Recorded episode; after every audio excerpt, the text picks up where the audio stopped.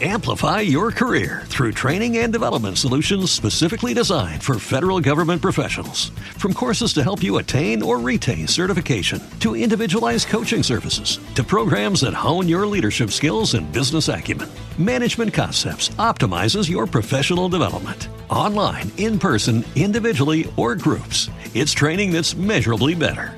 Learn more at managementconcepts.com. That's managementconcepts.com.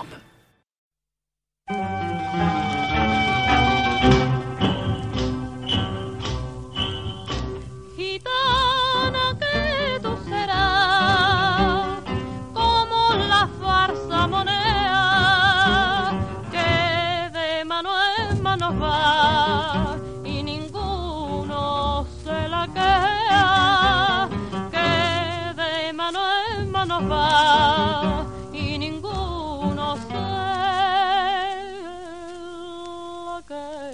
Hola y bienvenidos a Crónica en Negro. Yo soy Mespaznar y este es un programa que pertenece al magazine por momentos.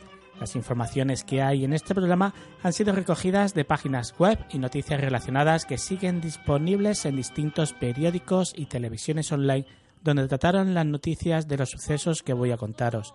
Asimismo, las grabaciones sonoras que podéis escuchar durante el episodio son emisiones de cadenas públicas tratadas como citas a los eventos de los que se hablarán durante el programa.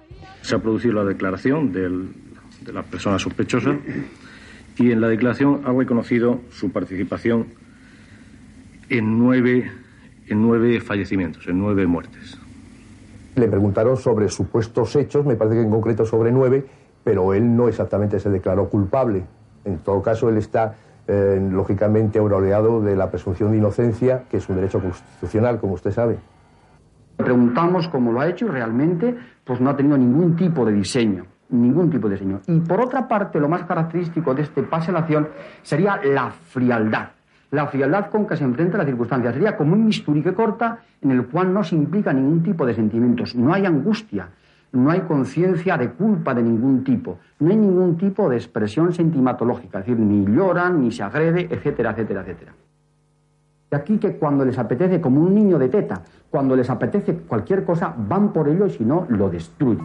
Engañados por porque nos ha tenido a todos los vecinos engañados, porque le hemos creído una bella persona, un gran caballero y todo, y nos ha tenido engañados. ha pegado a su padre y me ha querido amenazar a mí y es Yo para mí no está loco. Tiene mucha maldad con él. No está loco. enjuiciarán las cámaras, las cámaras fotográficas y televisión que lo enfocaban, pues daba muestra de una satisfacción. Para que estés contento ya, por lo menos, ¿no? Que salga la cosa bien. No te da la vuelta, que es lo que ellos quieren. Ellos tienen que comer los hombres. La historia que nos acompaña sucedió entre el 15 de abril de 1987 y el 18 de abril de 1988.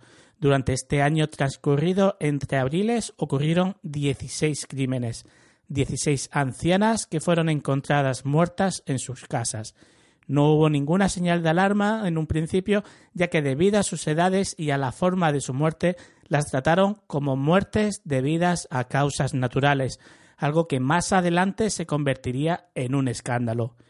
A estos errores se les pudo llamar de diferentes maneras. La más suave, sin duda, fue denominarlos despistes, ya que los partes de defunción llegaron a dar por muerte natural cadáveres encontrados con la ropa interior bajada o los órganos sexuales sangrando. Incluso a una de ellas se le encontraría en la garganta su propia dentadura postiza y pese a todo esto el dictamen fue el de muerte por fallo cardíaco. Pero esto no era falso, realmente las víctimas sufrieron un fallo del corazón, pero lo más importante era que no se habían molestado en averiguar qué había provocado ese fallo cardíaco. Pero fue gracias a un periodista del diario Montañés, gracias a Maxi de la Peña y a raíz de su investigación que a partir de enero de 1988 que se consiguió dar un giro a este caso. Maxi de la Peña había obtenido una información confidencial de un trabajador del depósito de cadáveres en el que le aseguraba que tres de las ancianas que habían muerto hasta la fecha y que habían sido diagnosticadas como muertes naturales presentaban lesiones en la vagina. Las tres. Algo que le llamaba mucho la atención y que no era normal. Esto hizo que el periodista comenzase su investigación y comenzase a hablar de que en Santander andaba suelto un asesino en serie que estaba matando a mujeres de avanzada edad. Un psicópata con un complejo de Edipo mal curado, pero lo único que consiguió fue que tanto compañeros de oficio como incluso el delegado del gobierno se lo tomaran a risa, incluido el comisario de la ciudad, un periodista que, como muchas veces hemos visto en los largometrajes estadounidenses, nadaban contra corriente y luchaban solos por demostrar que ahí había algo más detrás de las muertes de las ancianas, algo que no cesaría hasta que en mayo de 1988 sucedió una detención que acabaría con esta pesadilla, y tras ella todos los que antes se reían de él terminaron felicitándole.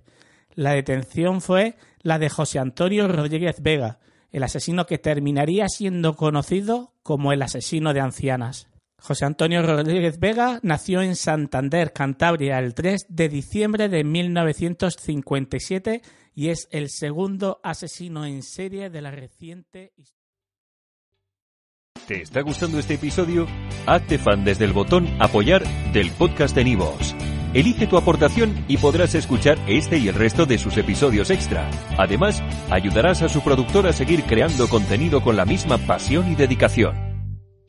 Amplify your career through training and development solutions specifically designed for federal government professionals. From courses to help you attain or retain certification, to individualized coaching services, to programs that hone your leadership skills and business acumen, Management Concepts optimizes your professional development. Online, in person, individually, or groups, it's training that's measurably better. Learn more at managementconcepts.com. That's managementconcepts.com.